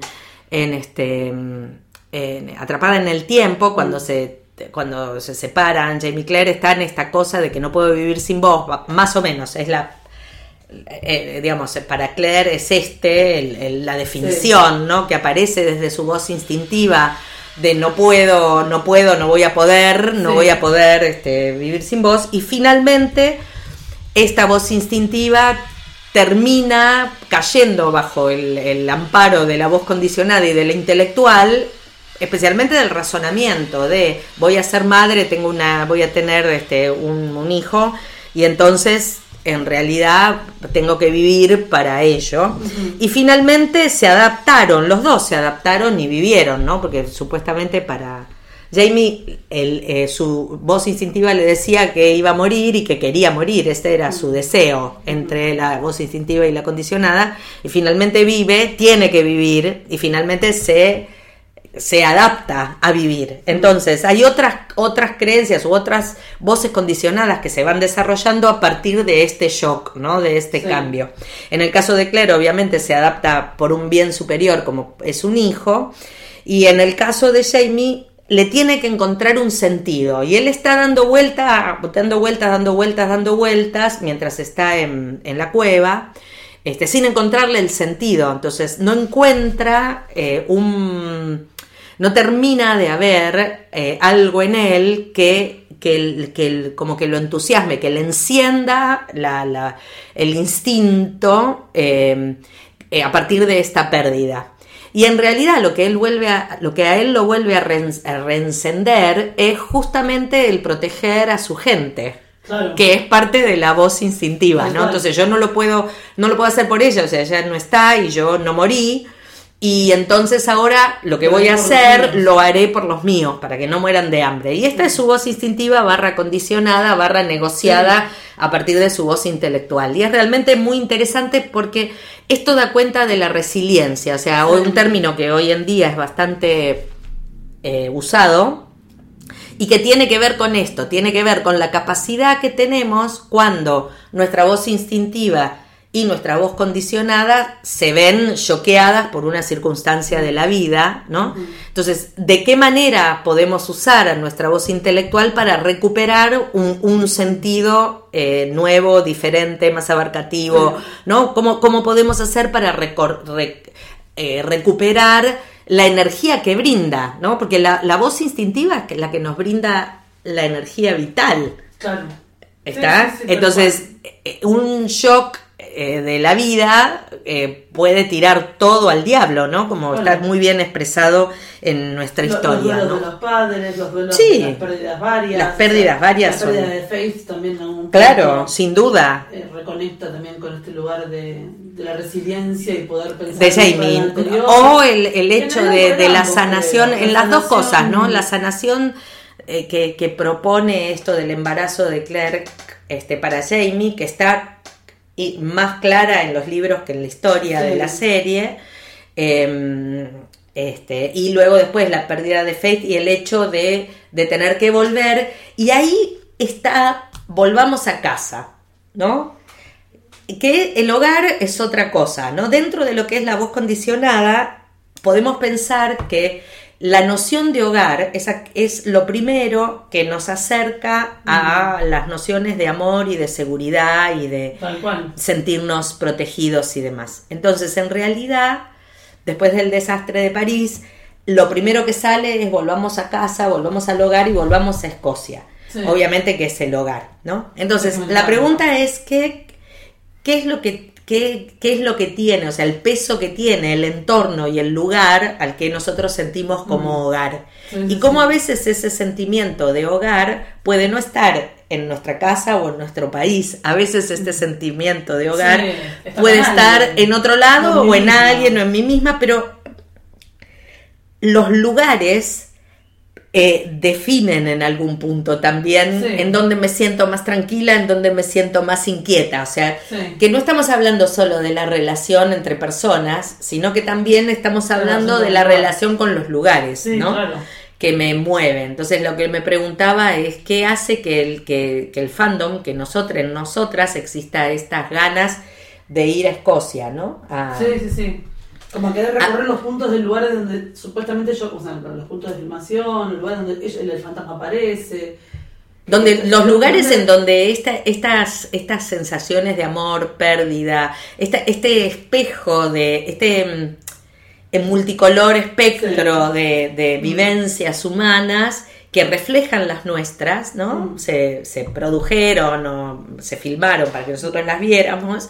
Y entonces ahora parece que vamos a Escocia para esto. Es una cosa muy increíble. Sí, sí, como si fuera como si me pudiera despejar en mi parte instintiva aquello que estoy viendo desde afuera. Que inclusive hay gente que no tiene ni, ni un palo que ver con Escocia y sin embargo... En sus ancestros, ¿no? En, lo instintivo real, digamos. Claro, tal cual. Sí, sí, sí, y sin embargo, hay lugares que te despiertan esto. Pero además, vos que has viajado mucho, igual que yo, que compartimos esa cosa de andar circulando por el mundo, pasa, a mí me ha pasado en lugares en donde nunca pensé en encontrarme en un lugar y decir, wow, esto es, es, mi casa. Esta, esta, sensación del, Casa fuera de casa. De casa fuera de casa. Mm. Y en otros lugares a los que por ahí he ido sistemáticamente muchas veces, y, o son indiferentes, o me siento ajena, o incluso ni siquiera me resultan agradables, cuando les puede resultar agradable al resto del mundo. O sea, yo puedo ver en algún lugar una cosa estética bonita y la puedo disfrutar, pero hay algo que tiene que ver con algo que está conectado con el lugar que viene, me parece, más de la mano de lo instintivo que de lo condicionado incluso, pero y que te retrotrae a esta voz condicionada de sensación de hogar, ¿no? Que es por el cual eh, Claire inicia el viaje y por el cual todas iniciamos el viaje y siempre dijimos, bueno, esto que vos decías, el hogar es el retorno al hogar mío, adentro de mí. ¿No te habrá puesto finalmente el jarrón esa muchacha, no? Es un tema el tema del jarrón.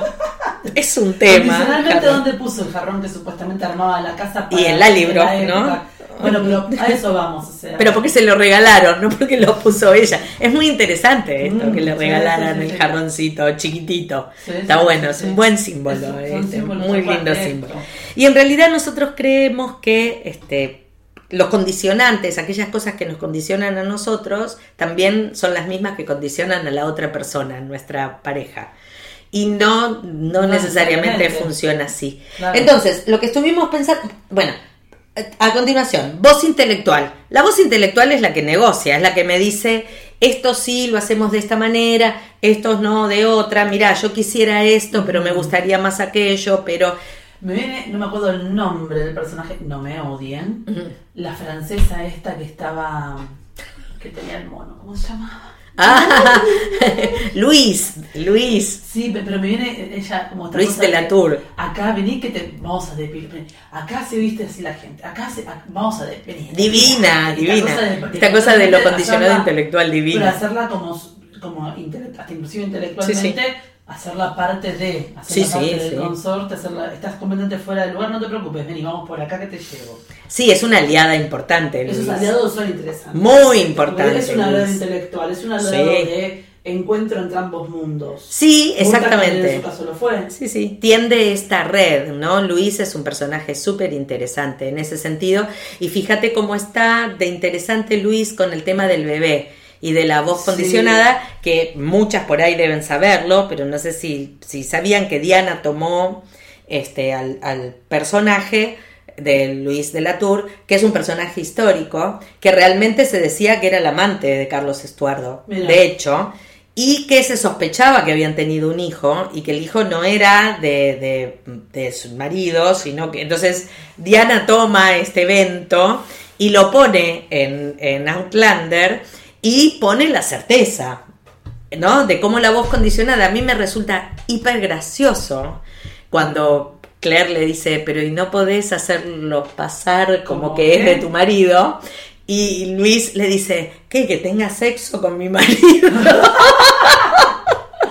Esta cosa muy interesante, que la voz intelectual de Claire, en su, en su formato estratégico, ¿no? Y en Y su bueno, experiencia, como que sí. Listo, chao, o sea, vos vas a ser madre, lo único que necesita un niño le dices amor y en realidad no importa, no importa lo que pasa, un poco proféticamente lo va a tener que decir Claire finalmente.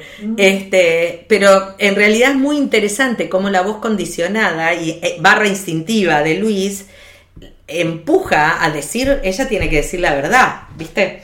O sea que ¿Cómo me voy a acostar con mi marido y le voy a mentir? Ay. Y finalmente, este, bueno, Claire la convence a través de la fuerza de su voz intelectual, ¿no? Entonces, la voz intelectual, a medida que va pasando el tiempo, es aquella que nos permite eh, generar o generar más conflicto entre las tres voces o eh, lograr una armonía, Sí, ¿no? Y en realidad la armonía entre las tres voces se logra con, con, con un par de cuestiones que son realmente bastante sencillas. Y una es el desarrollo de la confianza en una relación de pareja, ¿no? Y la confianza es como un bien hiperpreciado, o sea, eh, no, no desarrollamos confianza en un momento, es un proceso. No, se me venía Marcely a la cabeza. Claro, exacto. Marcely post viaje. Ah, Marsali es un buen ejemplo. Marcely es esta cosa de que de entrada no te puedo ni ver porque sos la puta que arrancó a mi, a mi padre, de mi madre y, y eventualmente, pasado Jamaica, pasado todos los grandes conflictos, Marcely es la gran, la gran búsqueda de Claire. Es mamá Claire. Mamá Claire. Es mamá Claire. en mi parto y cómo me, cómo me gustaría estar con mi madre acá, pero. Pero si no estás vos.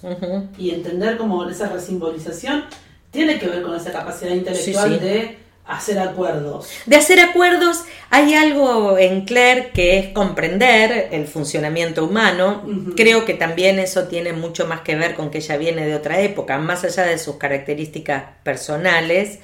eh, también es un, person- es un personaje muy centrado en sí misma, ¿no? En algún Sí. punto. Y entonces ella eh, eh, cree en esto de dar tiempo a que las cosas Bueno, se vayan desarrollando. Ese tiempo eventualmente hace la confianza que se va construyendo en distintos sí. vínculos, pareja. Exacto. eh, Porque en realidad la confianza se construye a partir de lo que la persona hace, Claro. no de lo que dice. Tal cual. O sea, no- en nosotros, yo puedo decirte a vos, ah, teneme confianza porque yo soy buenísima y no te voy a traicionar. ¿Está bien? Claro. Y en realidad vos podés tomarlo y vas a estar una parte tuya que en realidad tiene que ver en una combinación, pero viene más de lo instintivo, ¿no? Claro. Observando a ver si realmente puedo entregar mi confianza. La confianza es un bien muy preciado que cuando se rompe, se rompe y es muy difícil de reconstruir.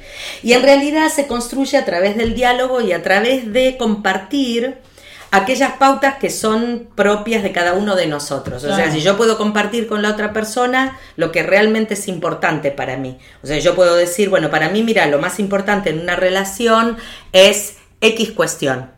¿No? Claro. ¿Y a vos qué te parece? ¿No? Sí, o sea, dentro de lo que es el diálogo, uno puede pautar esto de distintas formas. Dando a conocer de uno. O lo, hablas, lo hablas directamente, o lo vas planteando en forma de preguntas o de, diálogos casuales. Sí, sí, cuando, cuando está el momento. en el momento surge algo y sabes que esto para mí es importante porque entonces también me da una idea de que para vos tal tema es importante. evidentemente la confianza le es un tema, evidentemente el, el cuidarnos mutuamente es un tema. Entonces el diálogo siempre claramente tiene la, la, riqueza del, intercambio. Y el diálogo está vinculado con la capacidad, con la voz intelectual.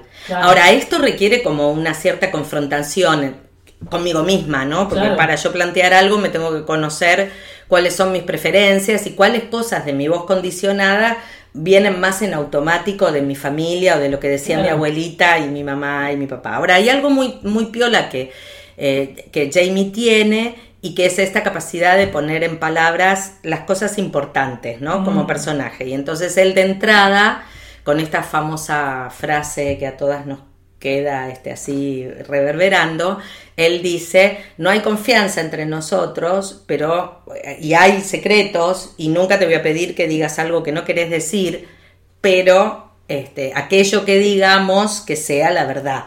Entonces aquí atrás está él poniendo en juego que para él lo más importante es la honestidad. Mm, ¿No? O sea, hay un valor presente para él que es la honestidad. Y esto trae aparejado que una vez que se logra el acuerdo, él, él le cree, o sea, finalmente entonces, aquello que le dice Claire, que vengo de 200 años del futuro, mirá que, mirá que... Ya tenés excusas para romper Convengamos, convengamos que, que es un tema, ¿no? Para no creer, este, él le cree porque hay honestidad entre nosotros. Sí, se, ha pautado esto. Se ha pautado esto y él lo ha corroborado a lo largo del tiempo compartido. Entonces, como hay honestidad entre nosotros, entonces esto es cierto y verdadero. Y luego como contrapartida aparece la situación de cuando Claire vuelve eh, al 1700 y este tema de Liri, el matrimonio con Liri, que anda dando vuelta, que en realidad este no es que miente, pero que no sabe cómo decir y la voz instintiva de, de Jamie. te deje que la entiendas, no que te cases. claro. No, y además que la voz instintiva de Jamie lo lleva a disfrutar esto de, volverse a reencontrar después de 20 años de, separación. Este, y ahora estás acá y ahora yo lo primero que voy a decir va a ser que resulta que estoy casado claro, no, no, no, no. Y, que otra? además de qué otra, y además de esto, que estoy separado hace como tres años porque el matrimonio duró como diez minutos. Claro. Porque no teníamos ni, nada que ver. Ni hablemos de que tengo un hijo dando vueltas por ahí que no es mi hijo, pero claro, es mi hijo. Claro, al final es mi hijo. Y que, no, sé, Vamos a dejarlo ahí. Vamos a dejarlo ahí. Spoiler alert. Spoiler alert. Este, el tema, el tema es muy interesante porque en definitiva en el libro que Claire se va, eh, cuando se entera, este, y no sabe que, que Lily le disparó y él está herido y qué sé yo, y es Ian, eh, el joven Ian el que la va a buscar, a Claire. Igualmente Claire en esta elucubración, porque ella está dos días viajando, yéndose para Craignadum para volver, por esta, esta traición de la confianza, que en realidad no le mintió, pero no le dijo la verdad, no, se lo contó en realidad, lo ocultó. me, me, me, viene ahora la pregunta de fueron 20 años en el medio. Bueno, ¿qué es lo que, qué es lo que eh, Claire piensa? Ella en su voz intelectual, cuando está esos dos días viajando, primero protesta, protesta, puro instinto. Lo voy a matar, lo voy a matar y lo voy a matar, ¿entendés? Y me voy a volver a mi casa. ¿Qué hago yo acá en esta situación? Porque se siente este, traicionada, no querida. Y ella tiene este miedo de no ser elegida en realidad nuevamente, después de 20 años. Entonces, este, ella empieza a razonar antes de que Ian llegue, ella empieza a razonar y decir, pero yo estuve preparándome casi un año para venir. O sea, Frank tuvo el buen gusto de morirse en el hospital, tuvo el buen gusto de darme la renuncia. Brianna tuvo el buen gusto de decirme, sí, mamá, todo tuyo, ve tranquila. Y yo estoy hace un año armando todo mi esquema para, para venir, para venir acá. Y lo engancho a este pobre flaco que tiene su vida armada, que trató de sobrevivir como mejor pudo y encima, ¿yo qué le exijo? Pienso. O sea, ¿yo qué le exijo? Que esté esperándome sentado en un rincón esperándome. O sea. Es como si fuera un torbellino esta mujer. Claro. En la, primera avenida es una un volada a los dientes, no hay forma instintiva de entender lo que está pasando. Y en la segunda le cae como sopapo de vuelta y es como. Pobre. No, no hay forma física. O sea. No hay forma, además, como pasa todo, ¿no? Que que se incendia la imprenta, que tienen que salir, que se incendia la imprenta, que tienen que salir volando. Es como que Almodóvar. No sí, ese chocho. Diana. Almodóvar. Realmente. No, genial. Este, entonces está muy bueno como una vez que se paró la reacción instintiva, esta de te quiero matar porque me traicionaste, este, empieza a jugar esto de la voz condicionada, que es lo que conozco al otro, la confianza construida a lo largo del tiempo, los valores que conozco del otro, porque yo sé que el otro tiene valores, y la voz intelectual empieza a jugar, ¿no? Y entonces ella dice, él es un hombre responsable, se ha hecho responsable de muchas más cosas de las que debía, de hecho. Entonces, ¿cómo cómo voy a pensar que este que no que no le voy a creer, no le voy a creer que me ama, no le voy a creer lo que me dice. Entonces, en realidad, bueno, ahí llega Ian y entonces encuentra la excusa para volver porque supuestamente se está muriendo. Pero decide ella de que en realidad va a razonar y a hablar cualquier cosa que surja. Ella lo decide, esto está muy bien en el libro.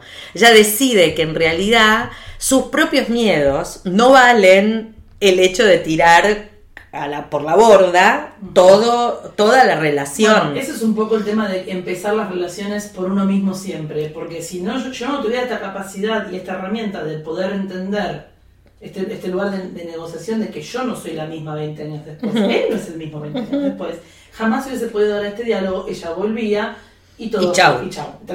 Terminó el libro. Tendríamos Tres libros, dos y medio, más o menos. Pero frente a nuestras, volviendo a nuestra realidad, ¿qué, ¿de qué nos, qué, nos sirve para reparar nuestro aquí y ahora desde esta historia hermosa, no? ¿Qué me pasa cuando yo me desencuentro con un otro? ¿Tengo posibilidades de ver cuáles son mis herramientas para volver a acercarme y repreguntar, reformular? Che, ¿puedo resimbolizar esto de vuelta? ¿Qué fue lo que me separó de vos? ¿O qué fue lo que no, no percibí? ¿Cómo puedo volver a entrar en, el contacto con el otro? Sí, ¿qué es lo que vos valorás? ¿Qué es para vos importante y que yo, por ejemplo, pude no haber, considerado? Porque, somos, distintas personas. Tal cual.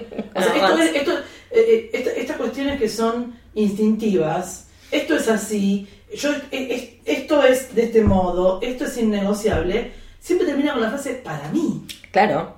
Esto para mí es así. Es, la vida es así. Hay un ejercicio en psicodrama que yo te, voy a contar mi vida y esta es mi vida. Mi hijo se hace pis encima y esta es mi vida. Porque este es mi hijo que se hace pis encima y esta es mi vida. O sea, si yo no puedo, no puedo generar ese lugar del puente de decir esto es mío, esto es para mí, esto es así, ¿qué, qué le pasa al otro? Jamás poder ver al otro. No, porque además al otro le voy a estar adjudicando intenciones y cuestiones sin ni siquiera permitirle hablar o escuchar cuáles son las suyas. Ahora, no hay voz intelectual, no hay nada. No hay nada. Ahora, de las dos partes tiene que haber voluntad de compartir. este es, flor, es un flor de tema. Por este tema creo que este es uno de los puntos principales por los cuales la historia de Outlander es tan interesante. Porque no solamente hay intenciones de compartir y revisar, obviamente, entre Jamie y Claire, sino también hay intenciones de eh, acercarse eh, con distintos personajes a lo largo del tiempo, ¿no? Porque incluso Jenny, que se enoja mucho con Claire eh, por esto de dónde estabas vos. O sea, Jenny ve su voz condicionada e instintiva muy, eh, tras- eh, muy transgredida, porque Claire apareció de golpe debajo de una piedra cuando volvió al 1700 Claro. y nunca mantuvo contacto. O sea, para Jenny esto es inconcebible, que la familia Se no se mantenga en contacto. Claro, Entonces empieza a, a sospechar y le genera muchísimo dolor y no permite eh, un acercamiento. De hecho, mantiene a Claire bastante lejos. Hasta escrito con la sangre de mi corazón, en realidad. De sí, hecho, sí, sí. la mantiene bastante lejos hasta ahí. Tenemos que ir hasta, las que no lo leyeron, tenemos que ir hasta el libro 8, imagínate. Este, Dale, dale, dale, que faltan como 4.000 hojas, qué sé yo. Entonces, en realidad, cuando la confianza se rompe, la confianza se rompe por donde cada uno se sintió herido, Claro. porque, porque es muy frágil, Sí. ¿no? Y es uno de los rompedores más relevantes Sí, de le- las relaciones. Tal cual, yo lo he puesto como deal breaker, como se rompe el pacto, se rompe la- en, la- en lo intelectual, rompemos ese pacto que armamos mutuamente. Y luego después te miro con desconfianza. Por ahí podemos interactuar, por ahí podemos irnos y nunca más nos, nos Sí, cruzamos. tal cual. Y lo que vos preguntás es válido, es qué capacidad tenemos de volver De sobre esto y de repreguntarnos. y volver, volver a Porque identificarse. aparte, otro de los enemigos de toda, de, de toda esta cuestión vincular es lo perfecto. No hay vínculo perfecto, no hay personas perfectas. Todos estamos en mayor sintonía o en menor sintonía con estas tres voces, que ya es un coro. Complicadísimo. Ya es un coro, un coro que Cacofónico, sí. Si ya de por sí yo tengo tres voces, vos tenés tres más, esto es un bardo de voces. Sin duda. Que ya estén en, estén en equilibrio y en escucha asertiva mis tres voces internas es un gran, gran, gran logro. Que no lo están, porque por lo general siempre hay alguna que por ahí se lo juega más. Sí, sí. Ahora, encima co- coincidir en el 100% con el otro, Sí, y además eh, no solamente en las voces, sino en el contenido. en el contenido, en la ¿No? voz, en, en, en, en, en la escala de valores, en la escala de prioridades, en los momentos en la vida. Y lo importante que es esto de compartirlo, ¿no? De identificar, ni que yo no soy perfecta, pero soy este, factible de ser amada. El otro no es perfecto, por lo tanto hay cosas que pueden gustarme y cosas que no. Y la relación tampoco es perfecta y es un viaje a construir. Claro. Hay, una, hay una parte muy este, simpática en Outlander en donde esto se expresa, que es cuando Claire le dice a, a Jamie si él necesita que ella le diga más seguido que lo ama, porque él es el que le dice a ella siempre y ella no le dice muy seguido y que no sabe si él lo necesita. Y él, él se queda un poco pensando y le dice, no, todo el tiempo no, pero de vez en cuando. le dice algo así. O sea, todas las versiones hoy expresadas de Outlander han sido versiones libres. Sepan entender que no abrimos los libros para leerlos. No, no. Fueron Ustedes- solo partes. o sea, ustedes saben a qué me refiero. saben a qué se. Este, eh, eh, y esta parte es, un- es una parte muy simpática porque me parece interesante que Claire, que suele ser así como una tromba que va y va, y, y Jamie es el que le sirve muchas veces de freno para ayudar a pensar y a, a reconsiderar situaciones. Este, ella en un momento dado, cuando ya está más grande obviamente, eh, se da cuenta de esto, ¿no? Y le dice, ¿y vos lo necesitas? ¿Vos necesitas esto? O sea, yo me doy cuenta que no te digo esto. Y vos necesitas que yo te diga Mm. que te amo todo el tiempo. Y él le dice, no todo el tiempo, pero por lo menos para no perder la novedad de escucharlo. Una cosa así. Ah. Como el placer de la novedad de escucharlo. Así que este es un ejemplo que me parece piola para Sí. cerrar. A mí me viene a la mente el de si, si, no, te- si, te, si te morís, te mato. Ah, sí, si no te Te vayas a morir porque te te morís, te mato. mato. Sí, es muy divertida esa parte también. Este, pero me parece un súper ejemplo esto de armonía inteligente, ¿no? Sí. O sea, lo que, mm, lo que me parece que se va logrando en, las, en la relación entre Jamie y Claire y con el entorno. Obviamente que una historia de la cultura popular de esta envergadura siempre genera conflicto. Dicen los que saben de estos temas que el conflicto en una historia es lo que la hace mover. Y claro. ¿no? Ir hacia adelante. No hay conflicto, no hay No hay historia. conflicto, parece que no hay No historia. hay- a mí me no encantan las historias, las partes de la historia en donde no hay conflicto, porque me deja como respirar un poco. Uno lee el libro y hay muchas personas que se aburren con las partes más descriptivas en donde no hay conflicto. A veces yo soy una. Lo, lo reconozco sin ningún tipo de problema. Igual, hay veces. Cuando lo ves en la serie, que es un conflicto atrás del otro, pa, pa, pa, pa, Palo, pa, palo, es palo. como too much. No, no, tal cual, pero de repente también mucho. me he encontrado con que muchas descripciones tienen que ver con alguito que va a pasar post Claro. y conecta y lo termino disfrutando de, de todos modos. Sí, es verdad que a veces se me pone un poco largo de lo descriptivo y digo, ¿a dónde estás queriendo ir? ¿A dónde está queriendo ¿Qué ir Diana con ¿Qué todo esto que describís hasta las hojas de los árboles? digo, Ah. Tiene esta cosa de, de, de tener, y esto se nota mucho más en los libros, de tener momentos de, de calma, en donde Sí. no es conflicto, conflicto, conflicto. Y en realidad Diana se va poniendo como muy creativa en los conflictos que van Sí. apareciendo cada vez más adelante, ese, terrible. Ese, ese- ese velatorio de la, de, la, de, la que no, de la que no es.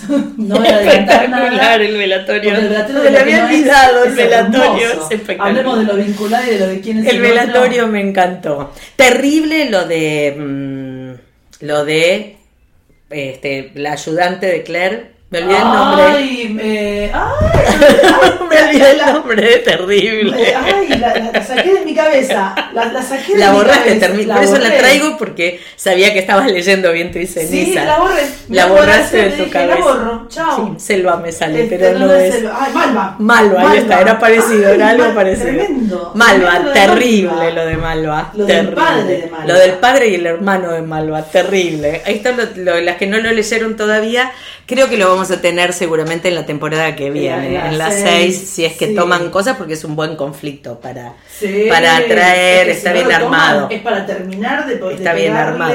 Sí, lo que pasa es que el libro 6 es, es este. mm, Es larguísimo. El, la libro, ¿El libro 6 es Viento y Ceniza? Eh, ah, Sí, sí. el libro 6 es Viento y Sí, sí, sí. Ah, bueno, lo tenemos entonces en, el- en, la, en la que sigue. Mm. Ah, eh, así que pienso en esto, ¿no? En los conflictos creativos que, que Diana crea y en cómo, a pesar de estos conflictos creativos y el más adelante, este, muy spoiler, ¿no? Pero vamos a ponerlo desde este lado, el, el siguiente casamiento de Lord John. Sí. Muy spoiler, Ah, sí. terriblemente loco. No se en realidad, que está en el final del libro 7, en Sí, el principio del libro No 8 adelante- no adelantemos. Pero no adelantemos. O sea, eh, Diana se pone muy creativa y genera conflictos que son importantes, no son pavadas, y en realidad siempre lo que está vigente en, las, eh, en, en lo vincular, especialmente entre Jamie y Claire, entre eh, Jamie y Lord John, entre eh, Claire, Jamie y Jenny, con Fergus y con Marsali, Marcy. con Brie, con Roger, entre Brie y Roger. Siempre está presente esto de intentar recuperar la armonía entre estas tres voces este, y generar lo que sería el fin de, de- el fin positivo, ¿no? De una relación que es esta armonía inteligente, que es una persona completa. Con cierto entendimiento de sus tres voces y cómo funcionan, Sí. frente a otra persona completa en sí misma y también con un entendimiento de sus tres voces y cómo funcionan, formando una pareja completa Totalmente. Bueno, que se puede intercambiar. Y Una finalmente vamos al mismo punto, ¿no? Que es este, la integración y creo que es lo que lo hace atractivo a, a- a- hace atractiva a la historia y a los Sí, personajes. sí, ¿no? hasta inclusive en, lo- en los momentos en los que no están integrados. Porque esa Sí, sí, porque sabemos que la construcción es la que al final es el so- aprendizaje, es el aprendizaje y es la moraleja, ¿no? Que al finalmente la construcción del vínculo es lo, lo único posible. Y creo que eso es lo que hace que, que nos guste, ¿no? Sí. Básicamente, refleja refleja un- una posibilidad de eh, refleja posibilidades del funcionamiento de las personas y bueno nada y es un aprendizaje ¿no? Y para ustedes, ¿cómo es esto que estuvimos conversando hoy? Estas tres voces, ¿cómo, cómo han sido para ustedes en su vida? ¿Cómo, ¿Qué otros ejemplos nos pueden contar que han, surgido en ustedes a través de Outlander? Les vuelvo a proponer que una vez que tengamos ya publicado este, este episodio, esta ronda nueva, podamos poner en el campo comentarios, vamos a abrir un campo comentarios como para que ustedes también puedan acercarnos sus, voces, acercarnos sus, experiencias. Y recuerden, nos pueden encontrar tanto en Pronto de Outlander Podcast en Instagram como en Facebook. Eh, ha sido un episodio muy divertido porque así como ha salido en bruto. Muy divertido esto de las relaciones. Y es muy genial, porque es el, es el claro ejemplo de lo que nos pasa y cómo nos, por qué tanto esta historia nos, nos ayuda Nos a, sanar, atrapa. ¿no? a, a resimbolizar y a sanar y a curar. Bueno, gracias por todo. ha Gracias. Jules.